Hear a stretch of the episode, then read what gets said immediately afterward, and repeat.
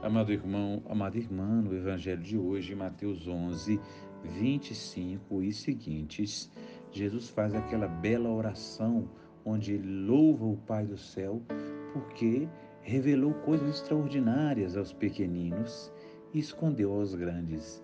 Jesus está elogiando, elogiando a grandeza do Pai. Louvar é isso, é elogiar, elogiando a grandeza do Pai que consegue ver riqueza nos pequenos ou naqueles que se sentem pequenos do Senhor, porque os grandes entendedores quase sempre estão embriagados com as vaidades desse mundo.